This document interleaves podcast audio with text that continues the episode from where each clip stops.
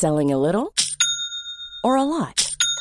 Shopify helps you do your thing however you cha-ching. Shopify is the global commerce platform that helps you sell at every stage of your business. From the launch your online shop stage to the first real life store stage, all the way to the did we just hit a million orders stage. Shopify is there to help you grow. Shopify helps you turn browsers into buyers with the internet's best converting checkout. 36% better on average compared to other leading commerce platforms because businesses that grow grow with Shopify. Get a $1 per month trial period at shopify.com/work. shopify.com/work.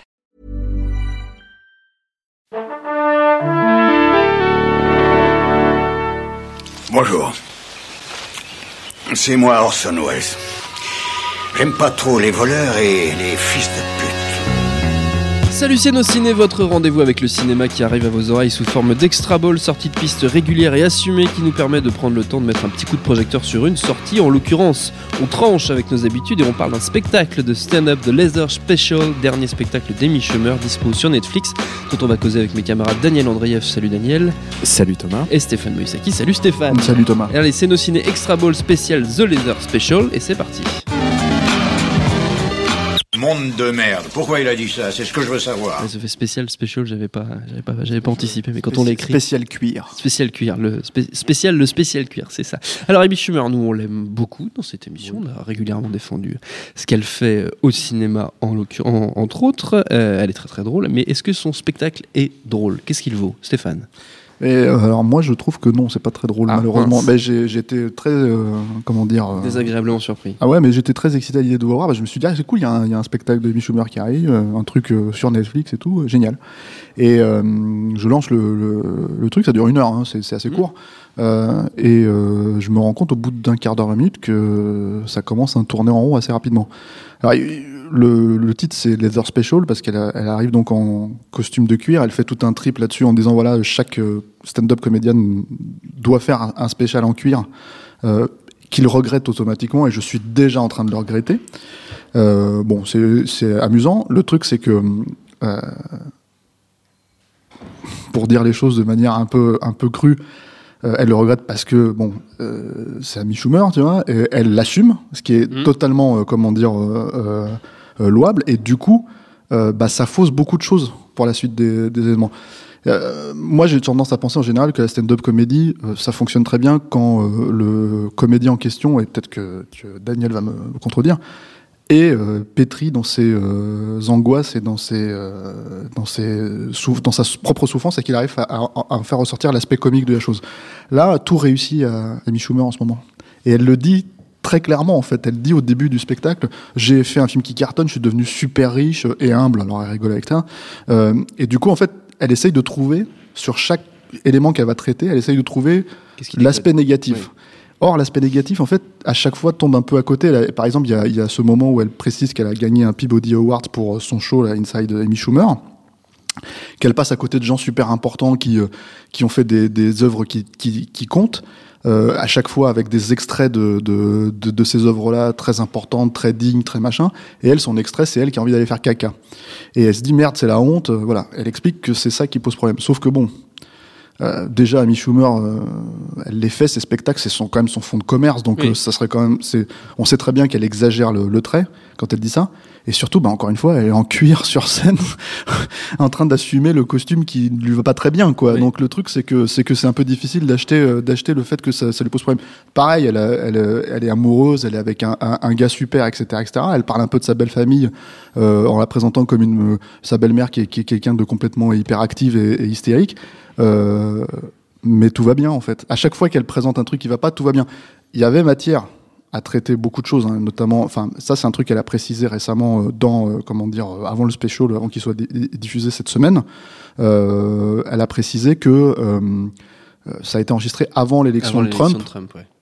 Et il se trouve qu'elle en fait absolument pas mention une seule seconde. Alors je ne sais pas si ça a été coupé parce que ce n'est pas Parce assez. que euh, daté ou voilà. parce que voilà, ouais. euh, mais euh, ça fait quand même partie des choses que la plupart des stand-up comédiennes évoquent aujourd'hui, y compris avant l'élection. Mm. Et mine de rien, il y a quand même matière. hein. Je veux dire, Amy Schumer, c'est une libérale.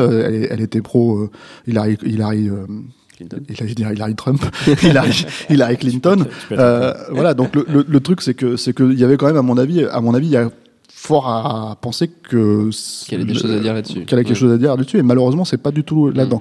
Donc, le problème que j'ai moi avec ce special, euh, je vais après laisser la parole à Daniel, c'est que c'est un coup dans l'eau en fait. C'est euh, c'est vraiment dommage parce que il y a euh, les, elle se repose un peu sur ses acquis. Il y a les moments où elle raconte euh, qu'elle aime bien se faire jouir sur les nichons. Enfin, ce genre de truc où tu te dis bon, tu rigoles un peu, tu te dis c'est marrant, pas mais exactement d'ailleurs justement. Ouais, enfin c'est un peu voilà, mais tu te dis bon, ok, d'accord, c'est c'est c'est un de ces trucs que tu as déjà vu avant. euh, ça ça fonctionne sur sa bo- la bonhomie et la- la- la- l'appréciation qu'on a de, de euh, d'elle en tant que Ouais. de voilà euh, en tant que personne et en tant que comédienne.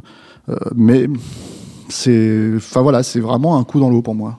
Daniel. J'adore Amy Schumer et, euh, j'adore le fait que, euh, bah, en plus, Netflix est vraiment euh, proactif sur le sur les stand-up. Je Ouais. crois qu'ils veulent en mettre un par semaine. Enfin, vraiment. Ouais, on a déjà eu l'occasion. ouais, C'est vraiment, sujet. c'est vraiment une, une chouette idée et euh, en plus ça rend super bien la télé et il se casse le cul pour que ça soit vraiment, euh, vraiment que tu t'emmerdes pas pendant une heure. Et celui d'Amy Schumer, ouais, euh, en fait justement, c'est le dernier, bah tu t'emmerdes au bout d'un moment et elle le fait presque exprès, elle se saborde et euh, c'est le syndrome du bah entre le premier spectacle d'Amy Schumer et celui-là, bah, il s'est passé quelque chose, c'est que Amy Schumer, entre-temps, elle est devenue une vraie star. Ouais. Elle est devenue une star de cinéma, elle est bien au-delà du stand-up, elle aurait plus besoin d'en faire parce qu'elle gagne beaucoup plus avec le cinéma, et elle continue quand même à en faire, et du coup, elle doit gérer cette information, et elle devient omniprésente dans son spectacle, puisqu'elle doit gérer son propre ego et le, son propre reflet par rapport aux gens, et la plupart des vannes, euh, c'est en général la perception que les gens ont d'elle.